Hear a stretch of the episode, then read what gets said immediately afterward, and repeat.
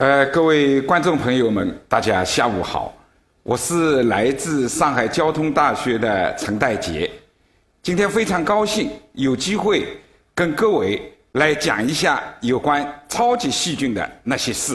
我们大家可能非常熟悉这张片子，这是在上世纪二十年代末英国科学家弗莱明发现的青霉素的照片。弗莱明是一个细菌学家，在一次放假的一个星期之间，他把涂有很多细菌的平民忘记洗干净了。一个星期之后，发现这个长满细菌的碟子上。污染了一个霉菌，而在霉菌的周围，我们可以明显的看到，它没有细菌的生长，由此在十年之后诞生了举世闻名的、具有划时代意义的青霉素。青霉素的发现和随之发现的一系列的抗生素，在临床上的应用，被称之为。是医学皇冠上的一颗明珠，细菌感染的疾病几乎得到了百分之一百的控制，很多人们都感到细菌感染问题解决了，可以高枕无忧了。但是，狡猾的细菌正在与人类展开一场你死我活的战争。这张照片我们在媒体里面和微信里面。前半年左右的时间，非常流行的就是所谓的神秘的金字塔细菌。它的来源是美国一对夫妇去了金字塔游玩下来之后，她的丈夫得到了一种不明真相的神奇细菌的感染，而感染的疾病越发严重，在很多大的医院无法救治。这种细菌后来。被科学证明，它是一种被称之为包满不动杆菌的超级细菌。这种超级细菌感染了人之后，对目前临床所用的抗生素都产生了耐药。好在他的妻子是一个生物化学家，所以他知道在美美国的军队的一个研究室里正在研发一种用细菌病毒。就是丝菌体治疗超级细菌感染的实验，他说服美国药政局把实验室的成果用在了她丈夫的身上，丈夫非常幸运的救活了。所以说，超级细菌和人类之间的战争就像是龟兔赛跑，相互博弈。我们可以从左图看到，在上世纪。以弗莱明发现青霉素的三十年代开始，到上世纪的六十年代末，一大批的抗生素诞生。但是我们从右图可以看到，你抗生素诞生了，细菌开始了演变，开始了狡猾的斗争。我们可以看到，在这里红色的就是标记着新的抗生素一诞生。或者就在诞生前就有潜伏着的耐药细菌产生。这一张图是新世纪以来在临床上非常严重的对青霉素类的抗生素、对最后一道防线的万古霉素、对新的抗生素喹诺酮类药物产生细菌耐药性的医院的情况，非常的严重。但是新世纪以来。仅仅开发了三十二个新的抗生素药物，所以说细菌耐药性的发展和传播非常的迅速，而新的抗生素的开发严重的滞后，所以在学术界被称之为后抗生素时代有可能到来，它会严重的威胁人类的生命健康。我们从右图可以看到，目前。全球大概每年死于超级细菌感染的人数在七十万左右，而肿瘤病人达到八百多万。但是，如果我们科学家没有新型的抗生素开发出来，不去控制严重的超级细菌的蔓延，那么预计在二零零五年，全球大约死亡人数达到一千万左右，是所有疾病的这个最高点。这是我们可以看到，有一种对革兰氏阴性菌、超级细菌耐药感染最后一道防线的多年菌素产生耐药细菌这个全球的分布情况。所以说，今天我们这个超级细菌的蔓延，就像空气一样，没有这个地域，没有国界，它在全球扩散。这是我们在二零一零年这个媒体大肆报道的新德里超级细菌。所谓新德里超级细菌，就是一位瑞典的这个居民，他为了节约这个医疗费用，到印度的新德里去进行了这个治疗，结果在回到自己本土的时候，发现有一种神秘的细菌感染了他，而且。没有办法医治，最后研究结果表明，这种细菌就是来自于新德里医院，所以说被称之为新德里超级细菌。同样，伊拉克战争，实际上美国在伊拉克战争中，他真正这个是子弹打死的军人也不过两三千人，但是在这场战争中。有一千九百多位这个军人最后被截肢，主要的原因他就是感染了一种神秘的超级细菌。这种超级细菌就是和最近报道的金字塔细菌一样，就叫做包曼不动杆菌。科学家在研究的时候，首先认为，由于这些军人受了战地的枪伤，可能是在土壤中的细菌。感染了，后来很多科学科研证明，这些病人绝大多数都是在战地医院被感染，因为这种细菌在这个战地医院中，它会扩散，会交叉感染，而且用一般的消毒剂来消毒的话，这种细菌难以被杀灭。另外，我们在一一年的时候，媒体报道了。一种不可思议的蔬菜细菌，在德国有二十五个病人吃了这样的一种蔬菜，最后不治致死。那么科学家经过了相当的努力进行调查，结果在垃圾桶里吃剩的黄瓜当中检测出来，它是被污染了，而这种黄瓜是来源于西班牙，所以被称之为是黄瓜细菌。它是一种对几乎所有抗生素耐受的大肠杆菌，这是我国的这个耐药菌发展的一种严峻的形式。我们国家建立了三级的耐药菌的检测网，有几百家、上千家的医院加入。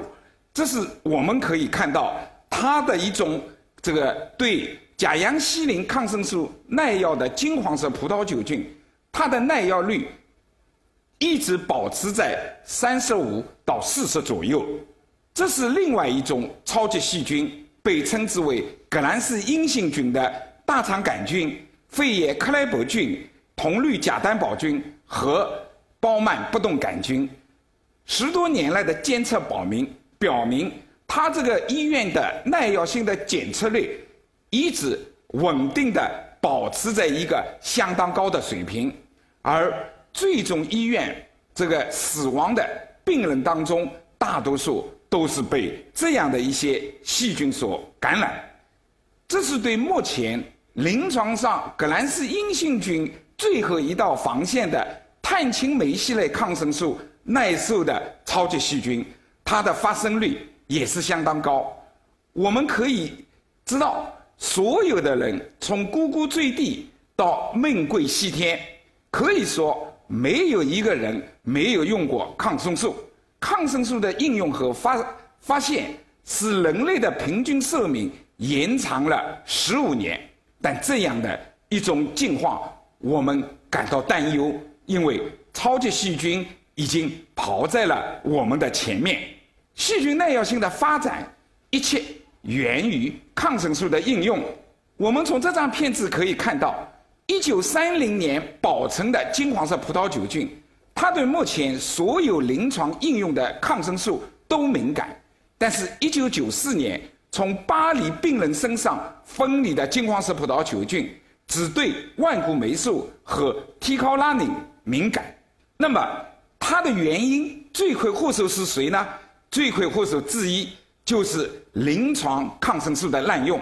我们可以知道，在美国买抗生素比买枪更难，而我们国家前五前几年在杭州开了一个超市，作为一个便民这个正面的报道，里面可以买到抗生素，所以很多人拿着篮子去买抗生素。我们到医院更能够看到，都是吊水这个打抗生素。我们被称之为这个三素一汤，也就是说，抗生素、激素、维生素加一瓶盐水，这个现象非常的严重。好在我们国家在二零一三年开始了史上最严厉的限抗令，那么使这种情况有所好转。官方的报道，二零一零年我们全国生产二十一万吨的抗生素。其中八万吨用于临床，三万吨出口，十万吨用于这个畜牧业。我们现在吃到的任何的东西，都是有残留的抗生素。为什么呢？我们在这个饲养的这个禽类、鱼类、虾类，这个大动物都加有极其微量的抗菌药物。它加进去之后，不是为了防病治病。而是对动物的饲料转化率具有很大的提高。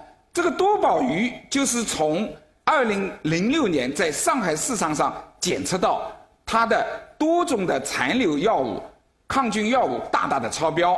这个鱼塘里面在养鱼之前，它就撒下了大量的抗菌药物，因为都是高密度的养殖。所以我们今天处于这样一个发展的阶段。控制非临床的应用比控制临床抗生素的滥用更加的艰难。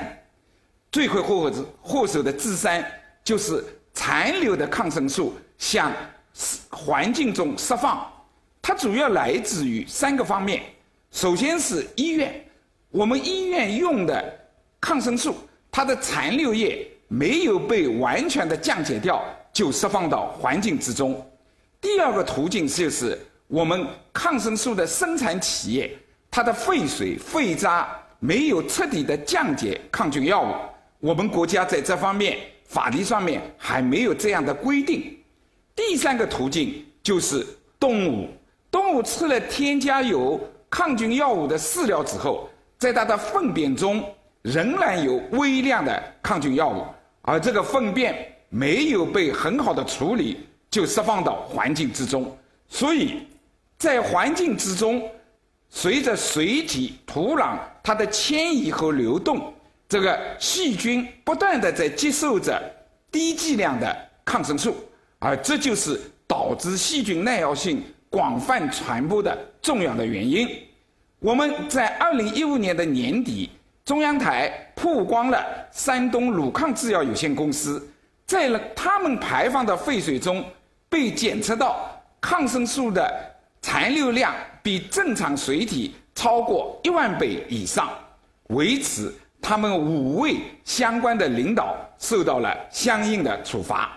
我们在土壤中可以检测到所有临床上应用和非临床上应用的抗生素的残留，所以说，残留的抗生素在土壤、水体当中的污染相当的严重。我们现在雾雾霾、废水。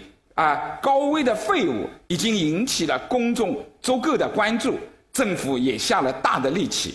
但是，对于我们看不到的、啊摸不着的残留的抗生素，耐药细菌的传播和泛滥还没有到一个相当的高度。很多的公众朋友也不了解这样的一个真相。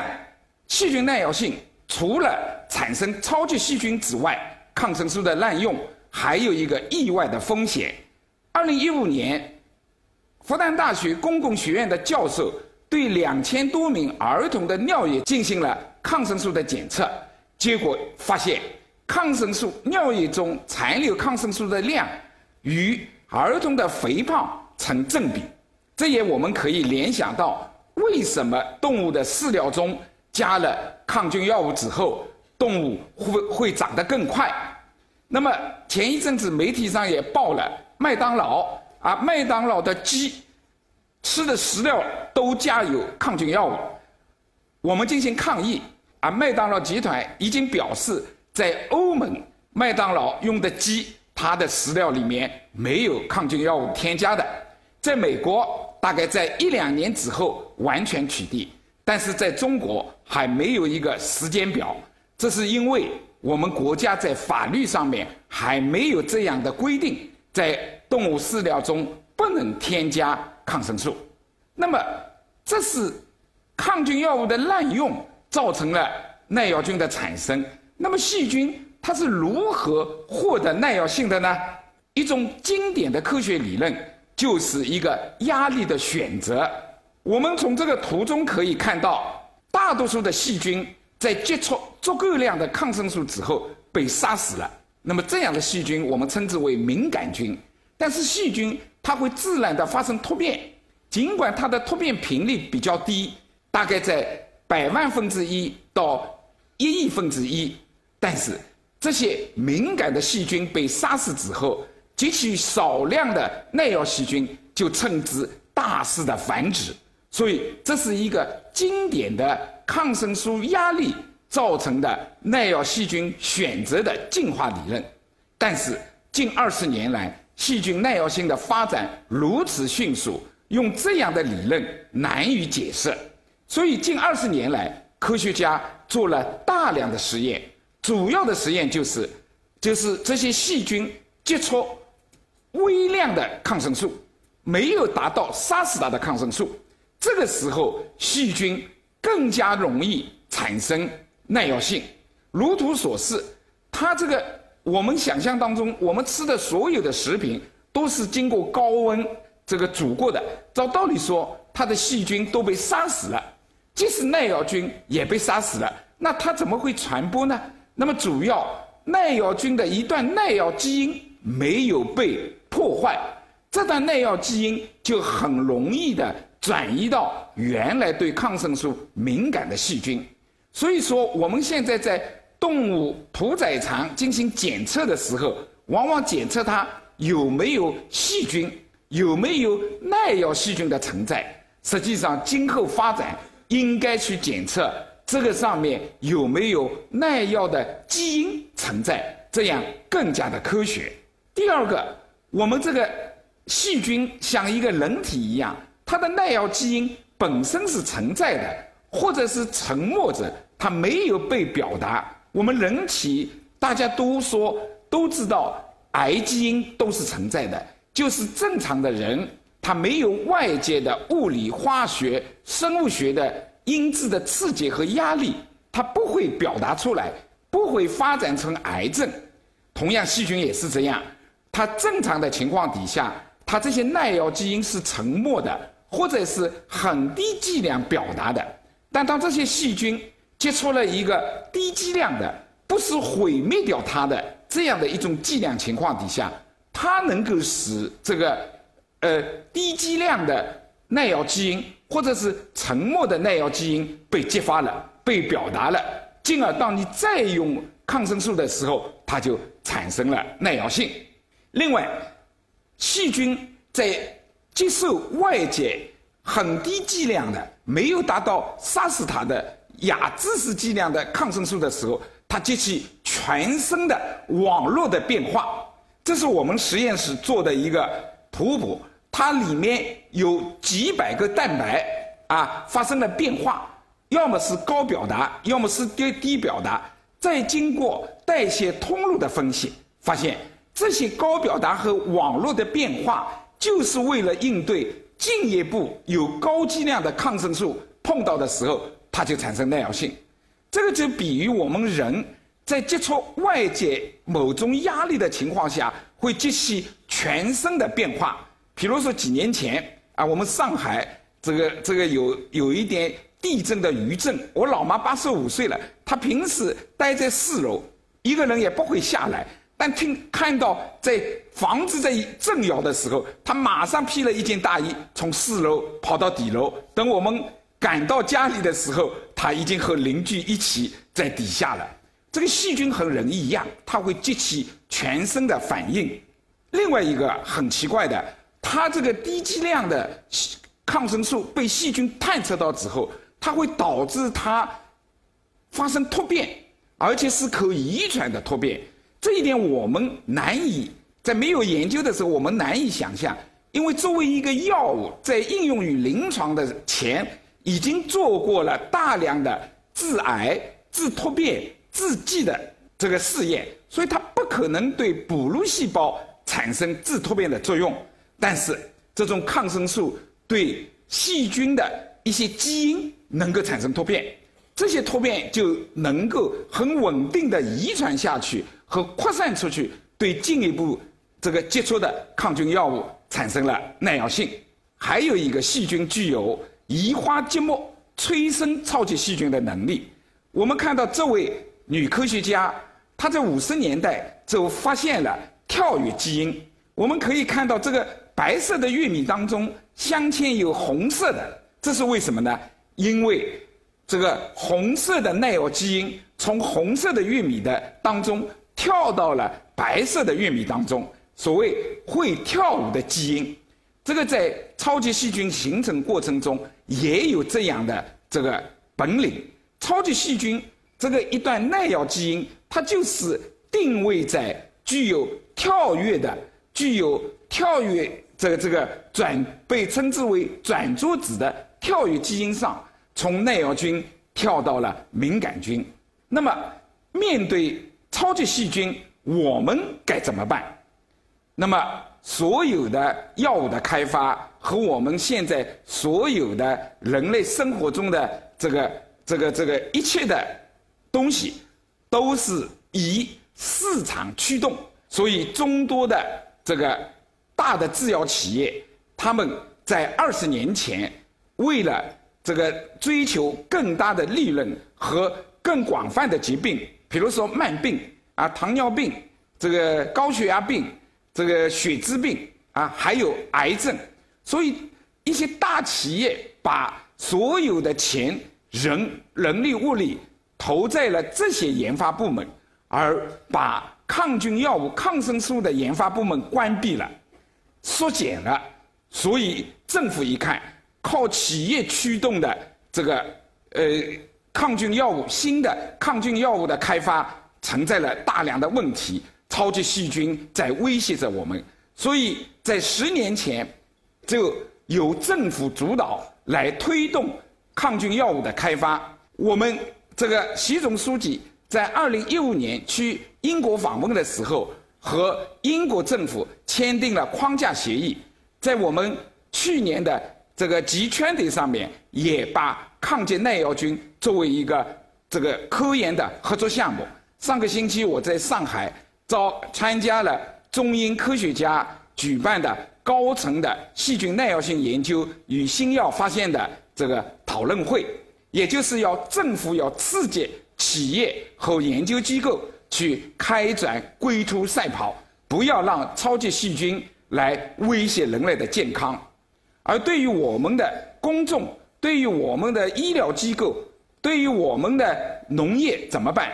第一是要严密监测，实时掌握敌情，也就是说要了解超级细菌的发展、发生、迁移、变迁等等。